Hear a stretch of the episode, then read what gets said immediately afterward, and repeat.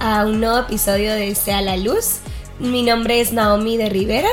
Y yo soy Sammy Rivera. Y somos esposos y pastores del grupo de jóvenes de Iglesia Vida Cristiana. Y um, pues hacemos este podcast para traer a la luz toda la oscuridad que a veces muchas, muchas veces nuestra mente tiene de pensamientos, dudas o situaciones de la vida cristiana que nos abruman, ¿verdad? Y que parece que solo hay confusión y oscuridad, pues la palabra de Dios es la luz que viene a romper la oscuridad y a llevarnos a la vida y a las respuestas que necesitamos tanto en la vida. Sí, y hoy vamos a hablar de uno de mis temas favoritos que de verdad a mí me salvó la vida cuando lo escuché y espero que, que a ustedes también les sirva. Y va a ser algo que tal vez oímos mucho, pero la pregunta está en, en cuánto lo practicamos, ¿verdad? Al final de eso se trata. Entonces vamos a empezar de una vez en Primera de Tesalonicenses, versículo, capítulo 5, versículo 20. Perdón, versículo 16. Dice, Estad siempre gozosos, orad sin cesar. Dad gracias a Dios en todo, porque esta es la voluntad de Dios para con vosotros en Cristo Jesús. Sí, dar gracias a Dios en todo. Ese es el tema de hoy. Y realmente es como una pregunta, ¿verdad? Dar gracias a Dios. Sí lo tenemos súper claro, pero es dar... posible dar gracias a Dios. Pero dar gracias a Dios en todo es como que otro nivel, porque siento que hay muchas, hay muchas cosas de, que nos enseñan en la iglesia de dar gracias a Dios en alabanza, en adoración, ¿verdad? En la oración, dar gracias a Dios incluso por los alimentos, pero cuando vienen los momentos difíciles de la vida, las situaciones que son duras, eh, eso pues lo abarca esa palabra todo, ¿verdad? Sí, porque al final todo es un absoluto, ¿verdad? No, no, no existiría la palabra todo si está dejando cosas a un lado, ¿verdad? Entonces, em, si quieren podemos empezar como definiendo algunas cosas, ¿verdad? La palabra dar gracias significa ser agradecido, expresar esa gratitud, ¿verdad? O sea, no solo se trata de, em, sí, yo doy gracias o Señor, gracias por esos alimentos, y, sino expresar esa gratitud, decirle, eh, Señor, tal vez no entiendo esto, pero yo te voy a dar gracias, yo te doy gracias por esta situación, aunque a veces no da sentido, ¿verdad? Porque puede ser algo, como Sammy, o algo muy difícil o una enfermedad, algo así, uno se pone a pensar, ¿y, qué digo? Gracias Dios por esta enfermedad. Pues sí, o sea, literalmente tenemos que expresar esa gratitud. Em, y porque esa es la voluntad de Dios, eh, para con nosotros en Cristo Jesús. Y antes leímos también que dice que estemos siempre gozosos, ¿verdad? La palabra gozosos habla de estar ser feliz, pero ser feliz calmadamente, ¿verdad? Obviamente está hablando de, la paz de Dios tiene que estar involucrada en ese gozo y orar sin cesar, ¿verdad? Esos son dos claves importantes también. Sí, y en hebreo también hemos conocido que obviamente, ¿verdad? están los dos grandes eh, idiomas en los que se ha escrito la, Biblia y en hebreo no se contradice con lo que acabas de decir. La palabra gratitud o dar gracias viene de una palabra que significa tener la mano abierta o ya sea para alabanza, adoración, ofrendas o para lanzar algo, ¿verdad? Pero es la mano abierta, o sea, no es algo estático, no es algo que, que solo se dice de diente a labio, como bien decimos, ¿verdad? Sino que es algo que se expresa, que tiene como esa expresión eh, clara con nuestro cuerpo, en este caso, ¿verdad? Pero no es un pensamiento, ni siquiera es, ahí, yo lo voy a tocar un poquito más adelante, pero no es solo un amuleto decir gracias Jesús por esto, sino es una expresión que se, que se comprueba, pues, ¿verdad? Con, con acciones, con, con eh, actitudes significa extender la mano, significa eh, lanzar una piedra, eh, ser favorecido, conceder favor. Y em, es, bien, es bien curioso, ¿verdad? Que es esta mano abierta, porque muchas veces cuando no queremos, pues, no queremos dar gracias, usamos eh, esta palabra, ¿verdad? Que es el opuesto ingratos o malagradecidos, ¿verdad? Es porque nosotros estamos como conteniendo algo, como no dejando que, eh, dejar, no queriendo dejar ir algo, ¿verdad? Eh, pero al soltarlo, es solamente por la gratitud, ¿verdad? tenemos nuestra mano abierta. Eso es lo que significa, ¿verdad? No sé si querías agregar algo ahí. Eh, ahí tal, vez podemos ir a otro versículo. Podemos ir a Filipenses 4, versículo 6.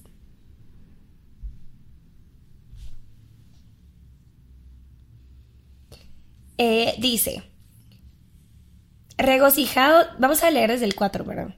Regocijados en el Señor siempre. Otra vez digo, regocijados. Vuestra gentileza sea conocida de todos los hombres. El Señor está cerca. Por nada estéis afanosos, sino sean conocidas vuestras peticiones delante de Dios en toda oración y ruego, con acción de gracias. Em, y dice luego, y la paz de Dios que sobrepasa todo entendimiento, guardará vuestros corazones y vuestros pensamientos en Cristo Jesús. Aquí la, palabra afanosos significa preocuparse, ¿verdad? O sea, está, hablando de por, por, nada nos preocupemos o por nada nos distraigamos. También significa ansiedad. Obviamente estas situaciones que, que nos preocupan demasiado, que hasta no podemos dormir y no podemos dejar de pensar en eso. O sea, todas estas eh, cosas, ¿verdad? Situaciones, eh, cualquier cosa que tú estás viviendo, el Señor nos, o sea, a veces nos preguntamos, ¿cómo así que por nada estáis afanosos? O sea, es difícil para el ser humano eh, no afanarse, es difícil para el ser humano no preocuparse, ¿verdad? Pero en vez de eso nos pide tres cosas. Primero, que sean conocidas nuestras peticiones delante de Dios, o sea, que traigamos con sinceridad al Señor estas cosas y muchas veces pensamos, ¿verdad? Es que Dios ya lo sabe y Dios, Dios sí lo sabe, pero Dios quiere que nos acerquemos con oración y ruego nuestras peticiones, nuestras preocupaciones y la clave, ¿verdad? Con gratitud. Bueno, eh, sí, y no solo, por ejemplo, el mundo nos ha enseñado a dar gracias, bueno, nos ha enseñado ese principio de gratitud, pero lo enseña como dar gracias a la vida, al destino, incluso a nosotros mismos, pero es realmente hasta cuando nosotros llegamos a atribuir esa gratitud a Dios, es cuando nosotros podemos llegar a la verdadera paz o a la completa paz, al verdadero gozo, a la verdadera felicidad. Y ahí es únicamente donde la ansiedad realmente se va, porque tener la gratitud por el destino, por la vida, por, eh, por nosotros mismos, creo que sí apacigua digamos, ese nerviosismo, ¿verdad? Porque nos hace respirar más lento o estar más tranquilos en todo caso. Pero nuestro espíritu, nuestra alma, nuestra mente, solo puede llegar a tener paz si el Espíritu Santo de Dios nos la concede como un don, ¿verdad? Ajá, incluso aquí mismo, o sea, aquí está la clave, ¿verdad? Si tú quieres tener paz en esas cosas que te dan ansiedad, tráelas al Señor con oración, ruego y acción de gracias y la paz de Dios en el versículo 7, que sobrepasa todo entendimiento. O sea, cuando nosotros practicamos esta gratitud y, bueno, nosotros no somos perfectos, pero, pero yo sí he experimentado esa paz que tal vez nadie entiende y, se te cambia como, pero si acaba de pasarte algo fatal en tu vida, ¿cómo puedes estar tan tranquila, verdad? ¿Cómo puedes tener tanta paz y tanto gozo? Pues es por esto, ¿verdad? Porque si, si uno practica llevar todas nuestras preocupaciones al Señor eh, en, en, todo esto ahora que acabamos de ver, Él va a guardar nuestro corazón y nuestros pensamientos en Jesús. O sea, ya no vamos a estar como, ay no, es que si hubiera sido de esta forma, y ahora qué va a pasar si, si yo confiaba que esto estaba, ¿verdad? Como que nuestra mente empieza a tener ideas y eso es lo que nos empieza a dar más ansiedad, ¿verdad? Sí, y la decía una persona que la oración es como el respirar para un cristiano. Si nosotros no estamos orando, no estamos abundando en, acciones de gracias, pues nos vamos a sentir más asfixiados, ¿verdad? Por las cosas de este mundo. Y yo quiero, solo para que vean rápidamente un montón, hay un montón de versículos, eh, pero no, obviamente un podcast, pues no lo vamos a escuchar así como una prédica. Pero estoy aprendiendo de la vez pasada porque sentí como que fui muy serio, pero ahora estoy como siendo más masticable el mensaje. si están en el carro o en la casa o donde estén ustedes. Pero, eh, por ejemplo, en Colosenses capítulo 2, versículo 7 dice, o bueno, desde el 6 dice, por tanto, de la manera que habéis recibido al Señor Jesucristo, andad en Él. O sea, siguiendo el ejemplo del Señor, arraigados y sobreedificados en Él y confirmados en la fe, así como habéis sido enseñados. Y después dice, abundando en acciones de gracias. O sea, no solo dando gracias, sino abundando en acciones de gracias. Que abundar significa eh, eh, en exceso, o sea, hacerlo en exceso, hacerlo superfluo. No solo practicarlo una vez, sino hacerlo una cosa de todos los días, ¿verdad? Y eh, ahí mismo en Colosenses, ahora en el capítulo 3, en el versículo, desde, la, desde el 16 dice, bueno, desde el 15 para tocar lo que tú dijiste de la paz, dice, y la paz de Dios gobierne en vuestros corazones, a la que asimismo fuiste llamados de un solo cuerpo y sed agradecidos. O sea, la paz y la gratitud siempre están conectadas, ¿verdad? Porque una nos da a la otra.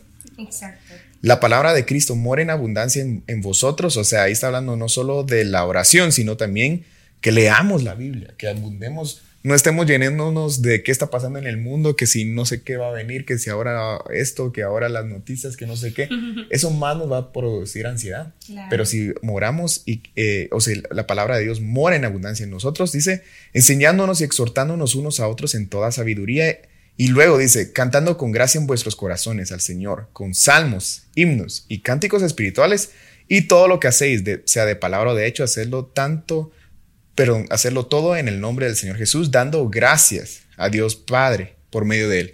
Todo lo que hagamos, todo lo que sea de, nuestra vida, o sea, digamos que la gratitud, la gratitud no solo es parte de la vida espiritual en oración, digamos, podríamos decirlo como la vida religiosa en la, en la iglesia, sino que dice todo lo que hagamos, o sea, la gratitud abarca toda nuestra vida, ¿verdad? O debe, debería serlo así. Sí, y, muchas veces nos preguntamos, ¿verdad? Em, eh, ¿Cómo puedo, o sea, yo sé que la palabra me lo dice, etcétera, pero ¿cómo puedo yo dar gracias eh, sobre esta situación que estoy viviendo, que me está doliendo, que de verdad la estoy pasando mal, que mi familia está sufriendo, etcétera, etcétera? Pero a mí creo que algo que nos ha ayudado, ¿verdad? Bastante es entender que, que el Señor está detrás, ¿verdad? Y nos preguntamos, ¿verdad? Pero si Dios es bueno, ¿por qué pasan cosas malas? Pero si Dios es amor, ¿por qué pasan muchas cosas? De... No sé, obviamente, muchas preguntas que nos hacemos, ¿verdad? Pero todas las respuestas, y por eso el podcast, ¿verdad? Sea la luz, están en la Biblia, están en la palabra de Dios. Entonces quiero que vayamos a Romanos 11 y vamos a leer desde el versículo 30.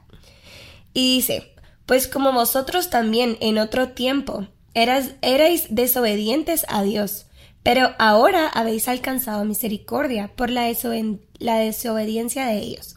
Así también estos ahora han sido desobedientes, para que por la misericordia concedida a vosotros, ellos también alcancen misericordia, porque Dios sujetó a todos en desobediencia, para tener misericordia de todos. Oh profundidad de las riquezas de la sabiduría y de la ciencia de Dios, cuán insondables son sus juicios e inescrutables sus caminos. Porque ¿quién entendió la mente del Señor? ¿O quién fue su consejero? ¿O quién le dio al primero para que le fuese recompensado? Porque de Él y por Él y para Él son todas las cosas. otra vez verá todo. Todas las cosas. Es la misma la misma palabra, es un absoluto, ¿verdad? A Él sea la gloria por los siglos, amén. Entonces aquí leemos, ¿verdad? Primero habla de que Dios, Dios nos sujetó a todos en desobediencia, ¿verdad? ¿Cómo es, ¿Cómo es eso posible que Dios siendo el opuesto eh, nos haya sujetado a desobediencia? Y aquí mismo se responde, ¿verdad? Porque Él quería tener misericordia de nosotros y mostrarse a nosotros. Pero por el otro lado vemos que todas las cosas han sido creadas por el Señor Jesús y para el Señor Jesús. O sea, todo tiene un propósito para que nosotros lo conozcamos, ¿verdad? Sí, y creo que uno de las, bueno, la cosa que perdemos primero al alejarnos de Dios porque no conocemos, no lo conocemos a Él y cuando vienen estas cosas duras, ¿verdad? No sabemos de si lo mandó Dios o no, si, lo, si esto viene de Dios o no. Eh, es el primer síntoma es porque acabamos de perder la gratitud. O sea, siempre es así, ¿verdad? Como que el primer declive para no conocer de Dios o para alejarnos de Él y llegar a este punto de no saber de dónde provienen todas las cosas es perder la gratitud. Eh, en, un, en, un, versículo creo que es, no me recuerdo si era, eh, creo que era Colosenses, pero el capítulo 4, dice que perseveremos en oración velando con acción de gracias. O sea, la acción de gracias, la gratitud, es quien vela nuestra relación con Dios, nuestra relación en oración, para llegar a comprender, porque no podemos agradecer a alguien, a Dios, ¿verdad? en este caso, si no lo conocemos, si no sabemos cómo obra.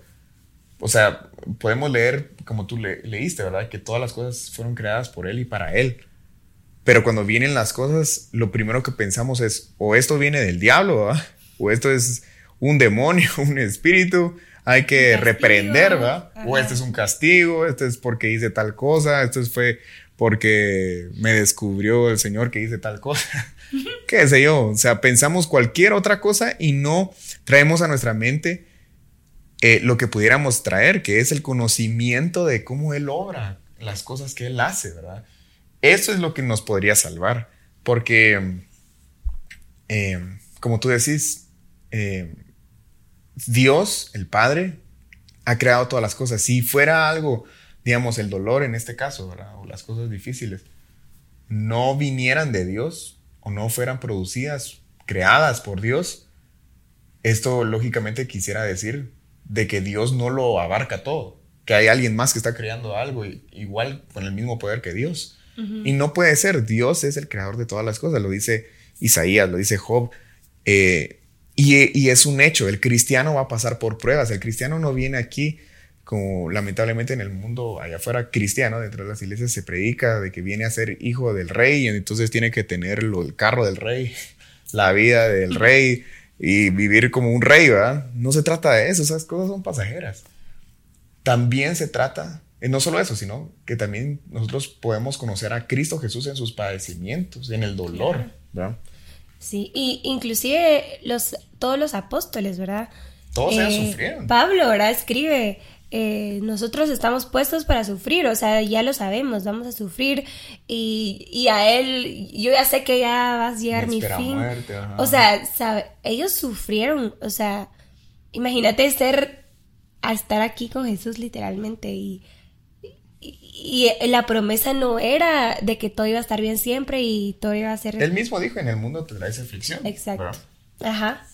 Eh, entonces, por ejemplo, el mundo allá nos vende la idea que todos queremos oír, ¿verdad?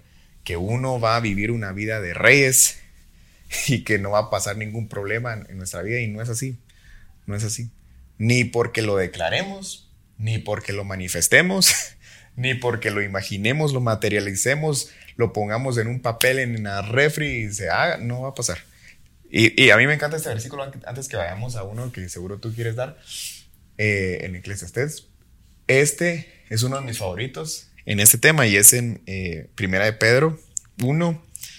Eh, bueno, lean todo el, el versículo 1, pero en el versículo 6 dice, en lo cual vosotros os alegra, bueno, desde el 5, porque si no, que sois guardados por el poder de, Dios mediante la fe para alcanzar la salvación que está preparada para ser manifestada en el tiempo postrero, en lo cual vosotros os alegráis en esta promesa, ¿verdad?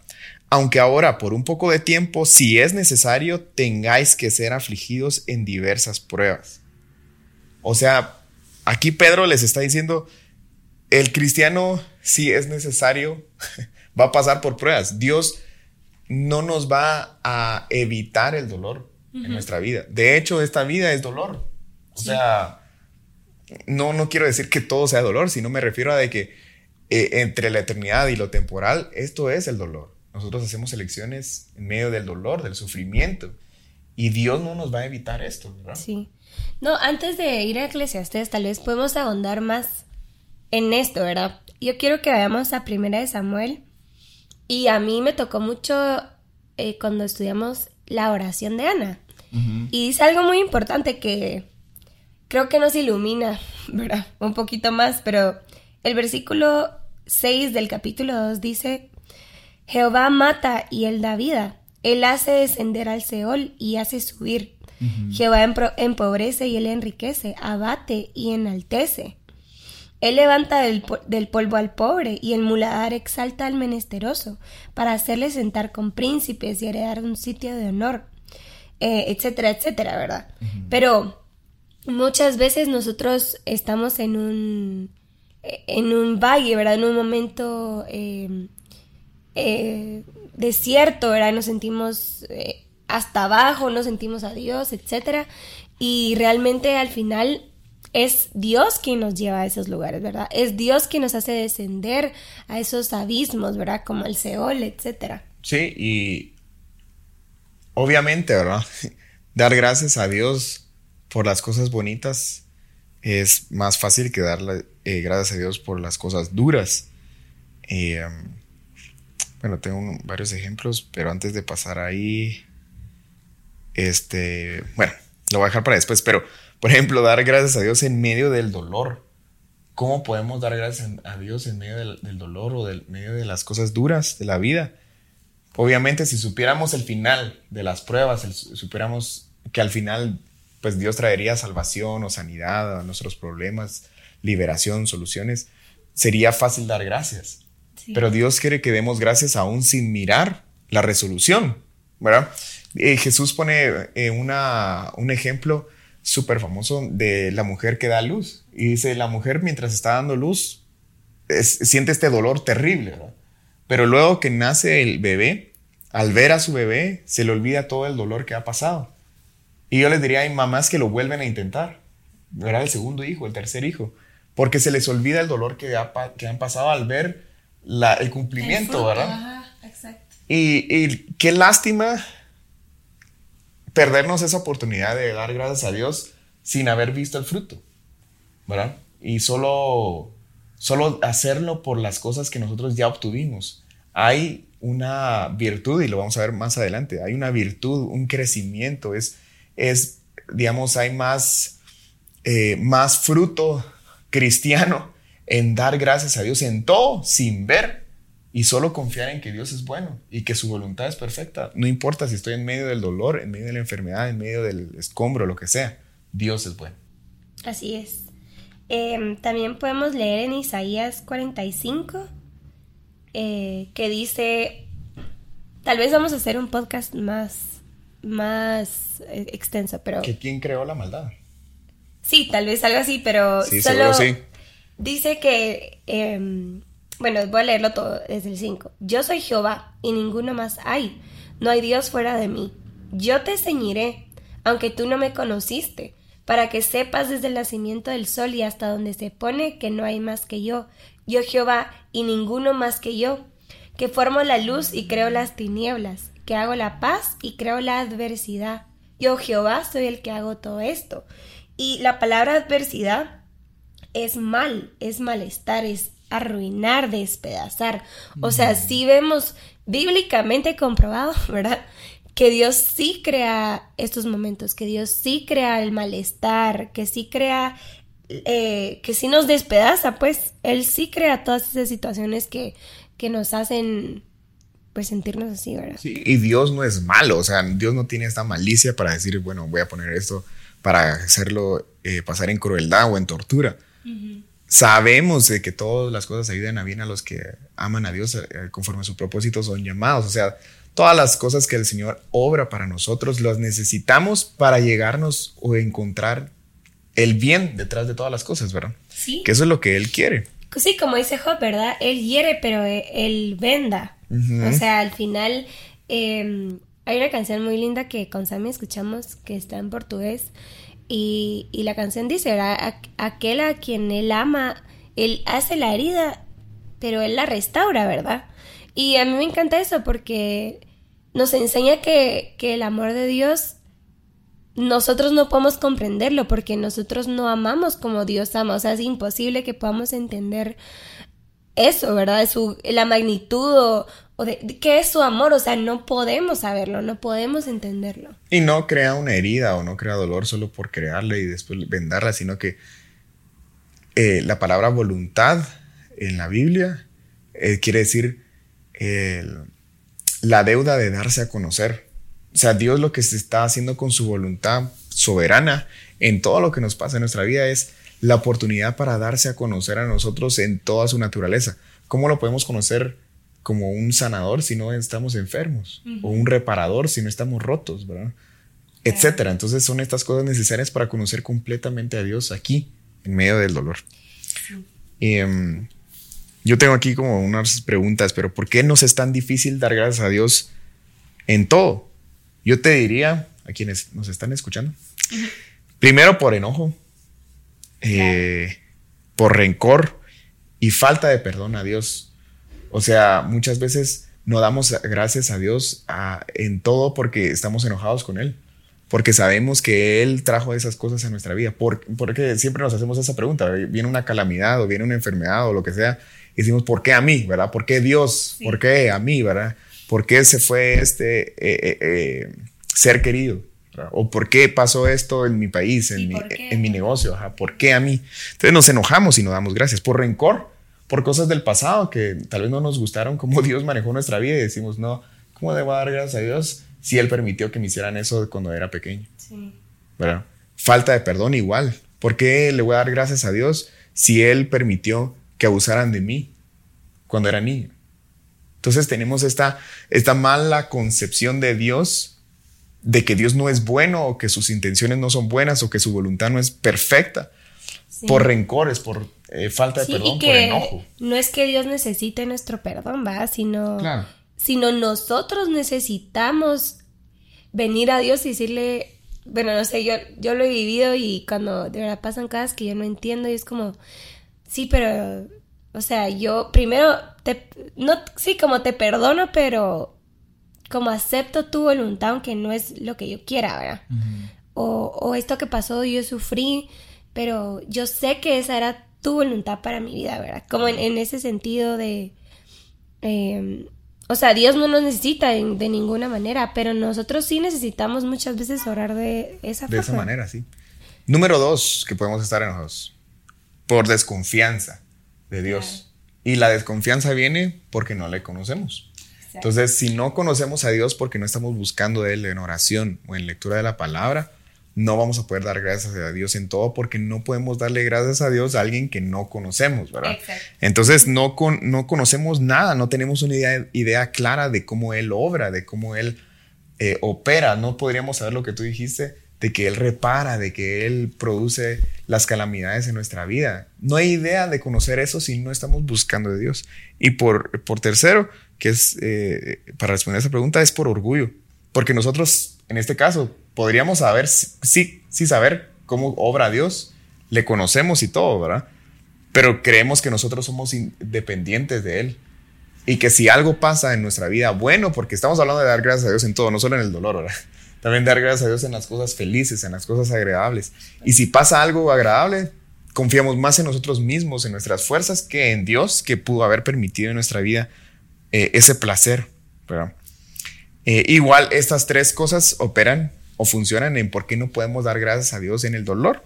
Por enojo, por rencor, por falta de perdón, porque no podemos ver el fin, porque pensamos que esto es para muerte. Yo, esto es para mí, porque durante mucha mucho tiempo en mi vida luché con pensamientos, con temores y todo terminaba en la misma frase, me voy a morir.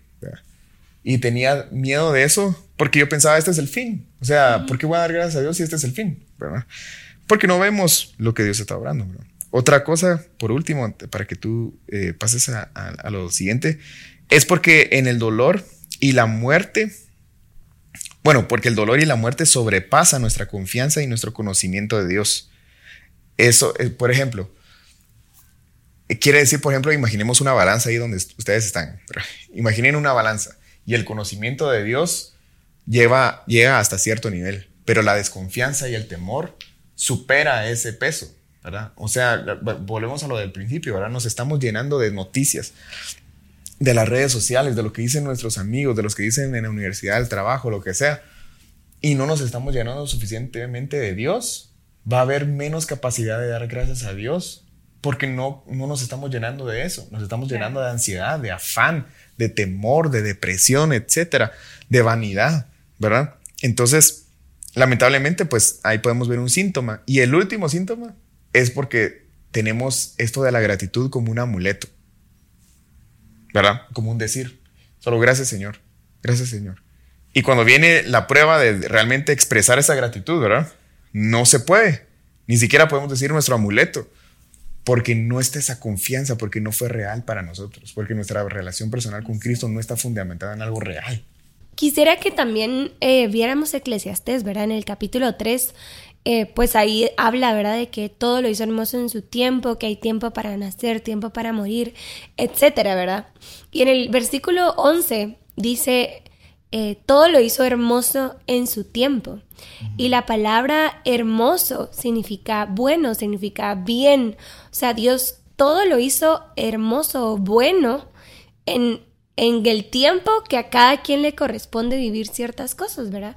Las cosas que nosotros estamos viviendo hoy, eh, ahorita en nuestra vida, en nuestra familia, etcétera, es bueno, ¿verdad? Lo hablábamos antes. Dios no te hiere solo para herirte, Dios no, no permite situaciones eh, feas, dolorosas en nuestra vida solo porque sí, sino porque eso es, es, bueno, eso trae un bien hacia para nosotros, ¿verdad? Sí, y para tal vez para nuestra perspectiva no es bueno, ¿verdad? Pero eh, en inglés es mucho mejor, ¿verdad? Pero eh, eh, dicen, it may be not good to us, but it's good for us. ¿verdad? O sea, la diferencia de para, ¿verdad? O sea, a nuestra perspectiva no es bueno, pero para nosotros sí lo es. O sea, o sea de Dios para nosotros es bueno, su propósito es bueno. Exacto. Inclusive, ¿verdad? Como la palabra hermoso es la misma palabra que, que usa el amado para su amada. Él le dice, tú eres hermosa, amiga mía, y se lo dice varias veces. Ustedes ahí pueden buscarlo en el diccionario, pero es la misma palabra y es curioso, ¿verdad? Porque yo, yo creo, ¿verdad? Que seguro esta, la amada, ¿verdad? Encantar es eh, y hemos aprendido, ¿verdad? Que, que, es un reflejo de la esposa de Jesucristo. La, la amada eh, tuvo esta, estas experiencias que fueron buenas para ella, ella tuvo ese gozo, ella tuvo esa gratitud en todo tiempo. O comprendió de que todo era bueno. Comprendió de que, de que Dios está detrás de todas las cosas, exacto. Mm. Y, y, es la, o sea, si nosotros estudiamos, ¿verdad? La amada él le dice, él dice en el capítulo 2, yo soy el lirio del valle. Y después eh, dice que la amada para él era este lirio entre los espinos. Y la palabra lirio habla de gozo. Y obviamente Jesús, ¿cómo no va a ser ese gozo en el valle si él gozoso fue a la cruz a morir por nosotros, ¿verdad? Sí, y ella también logró encontrar ese gozo entre los espinos, entre esos momentos difíciles, dolorosos que, que nos perforan, ¿verdad? Que nos sentimos perforados hasta el alma, ¿verdad? En esos momentos la amada logró tener gozo, logró tener gratitud y él la ve hermosa por esa gratitud.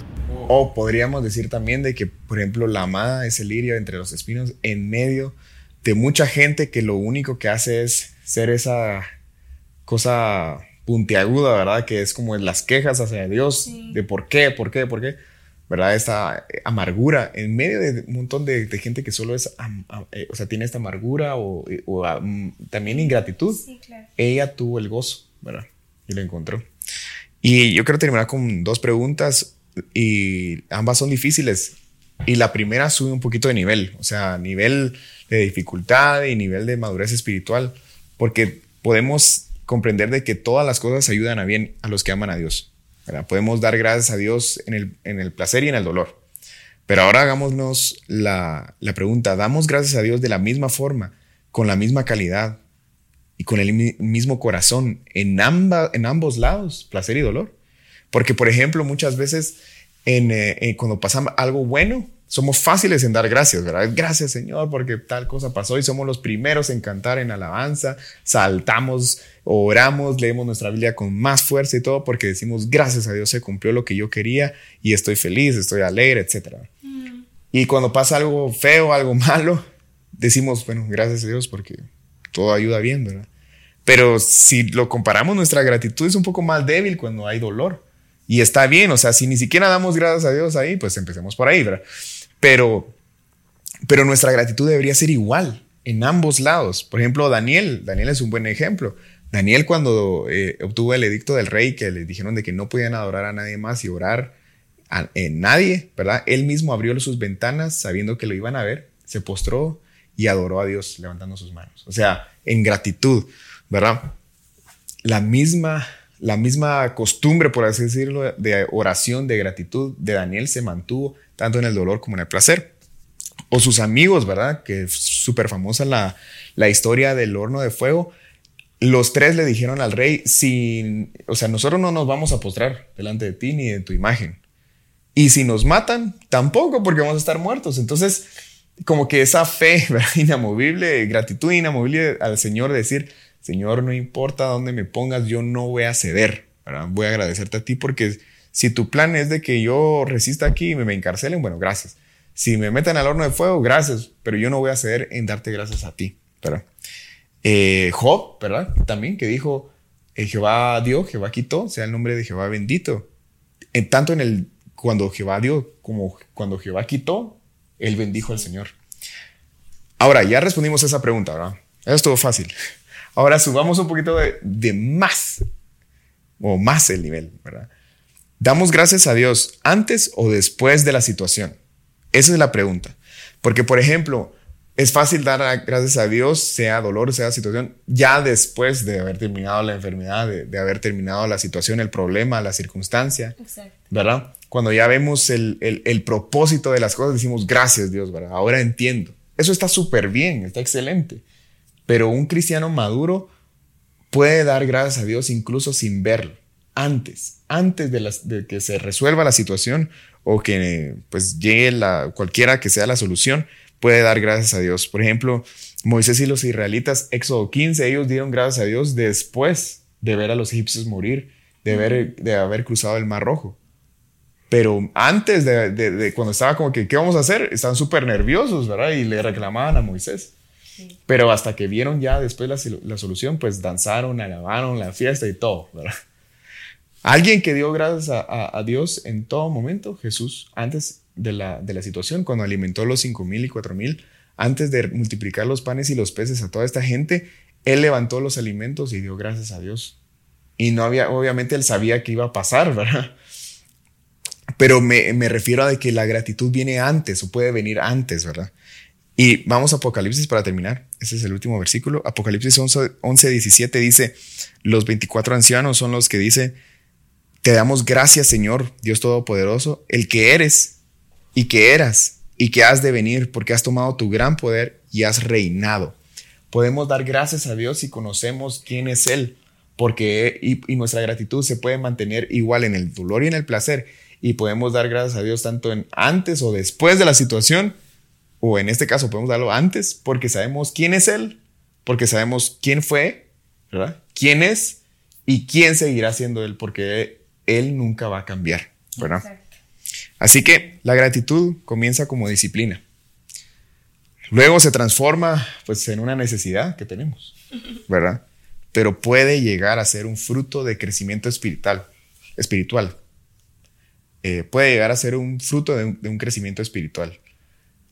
Eh, de una gratitud que no importa si es de día o de noche, ahí está. Que no importa si es de día y de noche, está de la misma manera y que no importa si es día y de noche, está antes de la bendición porque sabemos quién está con nosotros, no por lo que nos puede dar o no nos puede dar, sino por quién es Él, ¿verdad? Intentemos, procuremos llevarlo a Dios y que lo primero que salga de, de nosotros sea Gracias Jesús, gracias Dios por esta situación. No la entiendo, no me gusta y, y seamos honestos con Dios. El, Señor quiere oír nuestra honestidad, quiere oír lo que nos está pasando, quiere oír cómo nos sentimos y más que eso a nosotros nos ayuda sacar todo lo que está dentro, decirle, Señor, esto no me gusta, yo estoy enojada, pero al Señor, o sea, no a todas las demás personas, ¿verdad? Sino que vayamos al Señor con nuestras preocupaciones, con nuestras situaciones y digámosle ¿Qué, está pasando? ¿Qué, ¿Qué sentimos? Pero al final de, de sacarlo todo, decir, pero yo te doy gracias porque tú eres bueno, porque tú eres justo. Y, y, y, alabemos al Señor, justifiquémoslo. Eso es algo que, que, a, que a mí me ha ayudado mucho. Era como mi, mi carne, mi viejo hombre, él quiere quejarse, él quiere decir, Dios no es justo, esto no es justo, yo no lo merezco. Pero mi nuevo hombre, Cristo en mí, puede decir, tú, er, tú sigues siendo justo, tú sigues siendo bueno, aunque esto no me guste, aunque a lo mejor la situación, el milagro no venga. Tal vez la situación nunca va a cambiar, tal vez las cosas van a terminar mal o para nosotros mal, ¿verdad? Pero el Señor ve nuestro corazón y Él lo que quiere es que demos gracias en todo. Sí, esa es la voluntad del Señor que es agradable, buena y perfecta, ¿verdad? Y, creo que eh, con seguridad te puedo decir, a, quienes nos están escuchando, les puedo decir que esa enfermedad en la que eh, estás ahorita o la que llevas mucho tiempo, ese problema que no parece solucionarse, esa situación en casa que parece ser solo un caos, esa situación con esta persona que nunca se resuelve, o los problemas que vienen a la vida, o los que están empezando a venir, te prometo que todo eso tiene un plan perfecto de Dios para tu vida. Y, ah, y lo más, bueno, y lo, y lo que te quiero dejar es de que hay un bien detrás de todas esas cosas. Sea que lo veamos como tú dijiste, ¿verdad? Buenísimo. Sea que lo veamos aquí en la vida o allá en la eternidad, todo ayuda bien a los que aman a Dios. Y estas aflicciones, no nos preocupemos, ¿verdad? Estas aflicciones son momentáneas, son temporales, pero producen un más excelente peso de gloria para nosotros. Lo dice su palabra. Así que no nos enfoquemos bueno, si estamos pasando en, algún dolor o situación, no nos enfoquemos en el dolor, enfoquémonos en Dios que está con nosotros, que tiene todo un plan para nosotros, nuestra vida, sea que, como tú excelentemente dijiste otra vez, ¿verdad? Lo veamos aquí o no, confiemos en Dios, lo conocemos en su palabra, Él es bueno. Y podemos atravesar cualquier situación con gratitud. Y recuerden, ¿verdad? Cuando estamos viendo que nos estamos alejando de Dios, tengamos por seguro que lo primero que estamos vendiendo o perdiendo es la gratitud. Así que regresemos por el mismo lado que salimos, dando gracias. Y en las dificultades que vengan a tu vida, eh, esperamos que lo primero que pase en ti es que haya esa luz que alumbre y te recuerde que des gracias a Dios en todo. Amén. Oremos. Señor Jesús, te damos gracias, Señor ya sea por fe, ya sea por conocimiento, te damos gracias por quién eres tú, por las cosas que tú haces, como tú obras tus caminos, Señor, que son perfectos y son más altos que lo que nosotros podemos imaginar. Hoy, Señor, te entregamos nuestro corazón una vez más para que éste confíe más en ti, para que te conozca más completamente y podamos llegar a dar gracias en todo momento, en toda situación, con la misma fuerza, con el mismo corazón, no importa si estamos en el placer o en el dolor, que podamos llegar a ese crecimiento espiritual para darte gracias a ti sin ver aún la solución, porque te conocemos a ti, Señor, porque sabemos quién está con nosotros. En el nombre de Jesús, yo te pido, Señor, que esto y esto que estamos estudiando, estamos, viendo y esta gratitud que estamos estudiando hoy en específico llegue a ser un bálsamo para nuestra vida en los momentos difíciles, en los momentos dolorosos y en los momentos alegres y placenteros que llegue a ser este, esta, esto que nos simiente, que nos ponga los pies en la tierra para reconocer que eres tú el que está con nosotros y quien, Señor, se lleva toda la gloria y toda la honra, Señor, y crédito por todo lo que nos estás regalando en esos momentos. En el nombre de Jesús te damos gracias, te bendecimos Señor. En el nombre de Jesús. Amén.